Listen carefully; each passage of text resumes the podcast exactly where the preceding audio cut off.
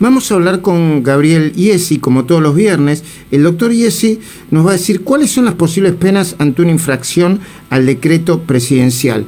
Gabriel, muy buenos días, ¿cómo va? Bien, Luis, buen día, buen día a todos, gusto saludarlos. Igualmente para nosotros.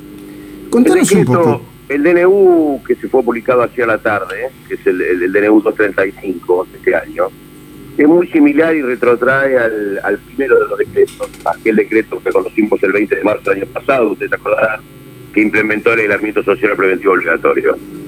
Eh, en, todos ambos eh, refieren al articulado del Código Penal, que son los delitos contra la salud, que son eh, sobre todo fundamentalmente el famoso artículo 205, que era un artículo poco utilizado en materia penal, pero a partir de la pandemia muy, que tiene una pena de seis meses a dos años, aquellos que violaren normas administrativas, en este caso normas este, del Poder Ejecutivo en cuanto a, prevención por la pandemia.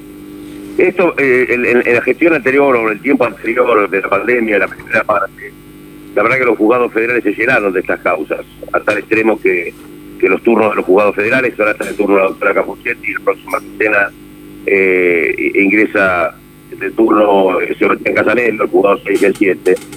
En aquel entonces fueron tantas las causas que los juzgados federales se hacían turnos semanales en lugar de hacer turnos quincenales. No creo que sea ahora el espíritu, por la fuente que estuve consultando estos días, fundamentalmente ayer y antes de ayer.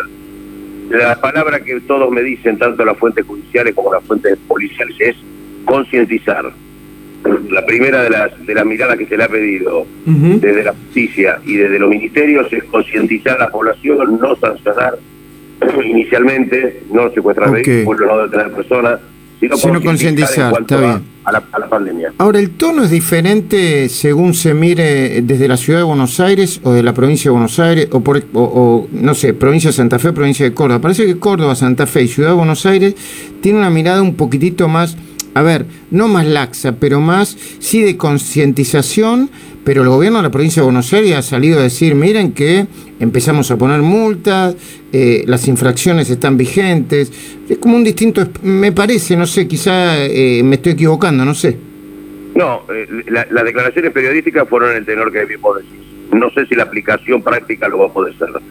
Creo que no es lo mismo la ciudadanía, el cansancio, la claro la, la conflictividad comercial, laboral, que la que era el 20 de marzo. El 20 de marzo del 2020 la situación de todos era distinta, ahora pasó más de un año, hay muchos problemas que subyacen de la pandemia, no creo que, eh, y me parece que no es aconsejable violentar a la sociedad de esta manera, me parece que lo que hablábamos de las provincias anteriores en cuanto a concientizar, hablar, explicar, me parece que, que, es la política que debería seguirse en una sociedad fundamentalmente angustiada psicológica y, laboralmente. Claro que sí, gracias Gabriel, eh, muchísimas gracias por encontrarnos todos los viernes, a esta hora más o menos, eh, y esclarecernos algunas cuestiones vinculadas con, con la justicia y la seguridad. Muchísimas gracias. ¿eh? Por favor, que tenga buen día, buen programa, hasta luego.